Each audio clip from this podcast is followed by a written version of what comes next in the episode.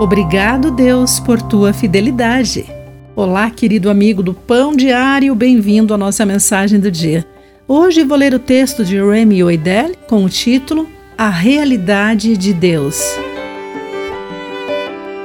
No livro As Crônicas de Nárnia, O Leão, a Feiticeira e o Guarda-Roupa de C.S. Lewis, Martins Fontes, 2010, todos ficam emocionados quando o poderoso leão Aslan reaparece após uma longa ausência.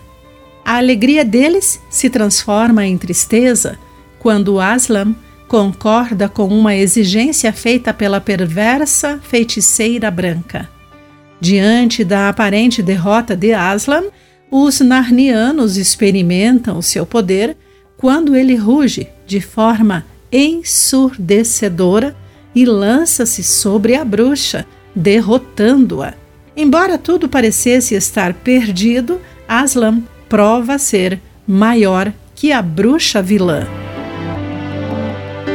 Como os seguidores de Aslan, o servo de Eliseu se desesperou ao se levantar certa manhã para ver a si mesmo e a Eliseu cercados por um exército inimigo. Ai, meu senhor, o que faremos agora?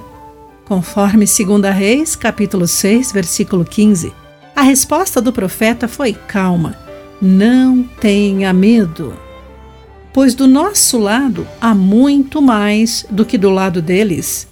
Eliseu então orou: Ó oh, Senhor, abre os olhos dele para que veja. Então o Senhor abriu os olhos do servo e ele viu as colinas ao redor de Eliseu, cheias de cavalos e carruagens de fogo. Mesmo as coisas parecendo sombrias aos olhos do servo, o poder de Deus se revelou maior do que a horda de inimigos. Nossas circunstâncias difíceis podem nos fazer acreditar que tudo está perdido, mas Deus deseja abrir nossos olhos e revelar que Ele é maior. Querido amigo, você já enfrentou momentos muito difíceis? Como experimentou que Deus é maior do que qualquer mal? Pense nisso. Eu sou Clarice Fogaça e essa foi a nossa mensagem do dia.